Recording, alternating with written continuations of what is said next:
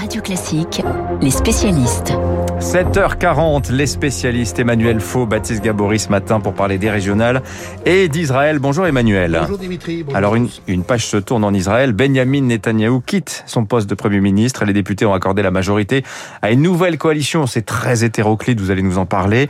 Euh, en tout cas, il y a une volonté commune de tous ces gens. C'était justement de détrôner Bibi, comme on l'appelle là-bas, et c'est chose faite. Hein. Oui Dimitri, c'est chose faite. Et c'est la fin d'une époque qui aura imprégné quand même la vie politique israélienne, parce que le roi Bibi régnait depuis 12 ans, et au total, il aura passé 15 ans à la tête du gouvernement, puisqu'il avait été Premier ministre une première fois à la fin des années 90, juste après l'assassinat d'Isaac Rabin. Alors son leadership était tel, si vous voulez, que les derniers scrutins n'étaient plus que des référendums, pour ou contre Netanyahou. On ne parlait plus des programmes, et encore moins de la paix avec les Palestiniens. Au fil du temps, le Premier ministre s'est fait de plus en plus d'ennemis, y compris dans son propre camp. Il écoutait peu, il ne déléguait pas, et voilà comment a pu naître cette coalition improbable des tous sauf Netanyahou qui vient de l'emporter, dans laquelle on retrouve pas moins de huit formations de la gauche travailliste et radicale à l'extrême droite, avec le parti centriste et laïque de Yair Lapid, mais aussi un nationaliste religieux comme Naftali Bennett, le leader du parti des colons Yamina, ancien partenaire, ancien ministre de la Défense de Benjamin Netanyahou, et qui s'est retourné contre lui. C'est d'ailleurs Bennett qui sera dans quelques heures le nouveau Premier ministre d'Israël. C'est l'un des piliers de la nouvelle coalition dite du changement, avec Yair Lapid, à qui il devrait céder le fauteuil dans deux ans si le gouvernement tient jusque-là.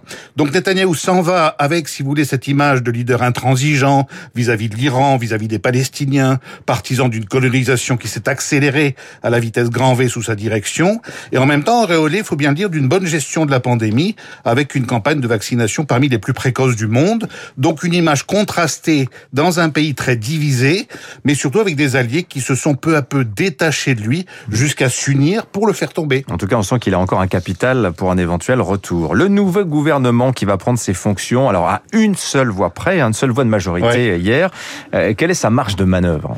Ben, C'est euh, tout le côté baroque de cette situation, Dimitri, c'est qu'à part gérer au mieux l'économie du pays au jour le jour et la sortie de la crise sanitaire, le nouveau gouvernement n'a pas vraiment de ligne, pas de cap, pas de feuille de route. Si on prend le dossier palestinien, vous avez des ministres de gauche, partisans d'un accord de paix, et des ministres de droite, à commencer par M. Bennett, le nouveau Premier ministre, qui ne veulent pas entendre parler de la solution à deux États.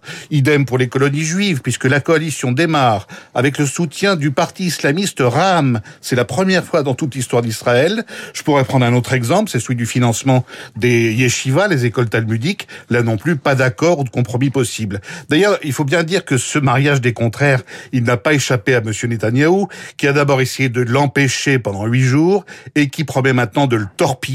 Il l'a dit très clairement hier soir dans son discours en anglais à la Knesset, dans l'espoir de provoquer de nouvelles élections et de les remporter. Vous avez bien entendu, le roi déchu ne s'avoue pas vaincu, et comme il aimerait bien qu'à 72 ans, son avenir ne se réduise pas à son procès pour corruption qui a lieu en ce moment, eh bien, il se prend à rêver de revenir un jour, comme on dit, l'adage dit, l'espoir fait vivre. Oui, il est sorti avec un certain panache. D'ailleurs, il est allé saluer Naftali Bennett, lui serrer la main avant de quitter la Knesset. L'image était quand même assez saisissante. Discours en anglais, c'était adressé à la terre entière, en fait. C'est ça, pour voilà. que tout le monde le sache. Voilà, merci.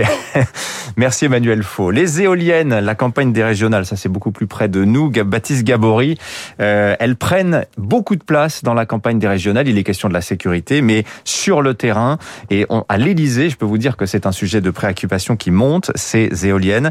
Euh, Est-ce qu'elles sont si écologiques que cela, Baptiste? C'est vraiment la question qu'aujourd'hui les opposants sont en train de, de poser au, au, gouvernement notamment. Et oui, avec euh, un argument euh, principal qui est de dire euh, couler entre 600 et 800 tonnes de béton par mât, donc par éolienne, euh, ça ne peut pas être euh, écolo. Couler 800 tonnes, une éolienne c'est aussi plus de 45 tonnes d'acier c'est beaucoup d'autres matériaux, du cuivre également, quelques aussi terres rares.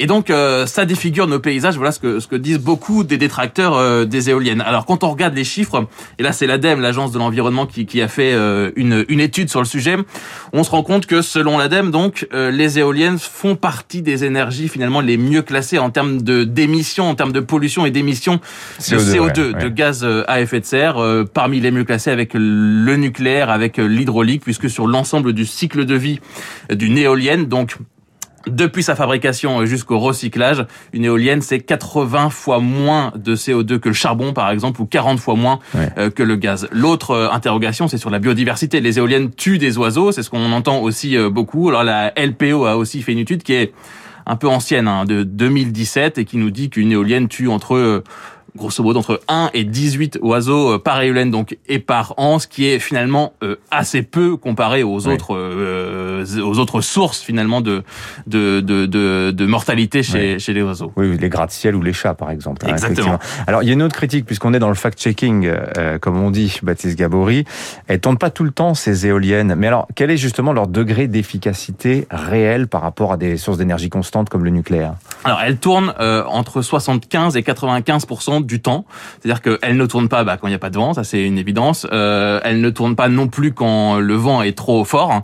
Donc elle tourne entre 75 et 95 du temps. Mais si on, on, on répartit ça sur l'année, elle tourne en fait à 25 de leur capacité maximale sur un an. Terrestre comme maritime Maritime, c'est un peu plus. Maritime, on est à un peu plus de 30%. Euh, mais ce qui fait qu'aujourd'hui, hein, euh, l'éolien, ça représente à peu près 6-7% euh, euh, de la production d'électricité en France. Alors, je disais, c'est vraiment un thème qui est important aujourd'hui dans la campagne des régionales. Euh, politiquement, justement, comment les partis se positionnent, euh, Baptiste, et pourquoi ils s'emparent du sujet, tout simplement? Les, les, plus virulents hein, sur le sujet, ce sont les, les candidats du, du Rassemblement national qui, dans toutes les régions maintenant demandent au minimum l'arrêt de nouveaux parcs éoliens, même euh, certains aussi qui demandent le démantèlement des, des, des, plus anciennes éoliennes. À droite aussi, chez les républicains, c'est aussi devenu un enjeu euh, majeur, avec là aussi quasiment chez tous les candidats un moratoire qui est demandé. C'est l'argument de dire c'est la nouvelle écologie. En fait, on est écologiste quand on combat les éoliennes. Oui, c'est ça, exactement. Alors à gauche, c'est un peu plus euh, timide, évidemment, même si également au Parti communiste, hein, des, des, des, voix demandent également voilà, le, le moratoire des éoliennes face notamment au nucléaire. Le nucléaire qui est une énergie peu chère et surtout qui n'est pas intermittente comme l'éolien. Et c'est ça aussi un des, des, arguments majeurs qui est euh, qui est euh, avancé par euh, notamment par les, les candidats du, du parti communiste. On surfe sur cette contestation populaire. C'est vrai qu'il y a quasiment plus aucun parc, en tout cas plus aucun projet qui ne fait pas l'objet de recours. Il y a des associations qui se sont montées un peu partout en France. Et puis il y a aussi un nouveau front finalement qui vient de s'ouvrir puisque là on parle de l'éolien terrestre, mais il y a aussi maintenant l'éolien offshore sur les côtes en Normandie avec des projets qui se lancent dans les Hauts-de-France aussi dans les pays de la Loire. Et donc là aussi, il y a une forte contestation, y compris des pêcheurs. Et donc ça, évidemment, les partis politiques cherchent euh, évidemment à surfer euh, là-dessus. Si bien, euh, c'est devenu tellement politique que la ministre Barbara Pompili, la ministre de la Transition écologique, a dû réagir il y a deux semaines. Donc c'était fin mai. Elle a organisé une conférence de presse pour démonter, selon elle, donc les fake news sur sur l'éolien et a rappelé l'objectif du gouvernement, multiplier par deux euh, la capacité euh, mmh. d'éoliennes en 2028. En tout cas, les éoliennes, il y a des régions où il y en a énormément, d'autres où il y en a pas du tout, mais dans les C'est aussi un problème de répartition. Ouais, ça c'est vrai. Beaucoup dans le nord-est de la France. Merci Baptiste Gabory, les spécialistes Emmanuel Faux également ce matin.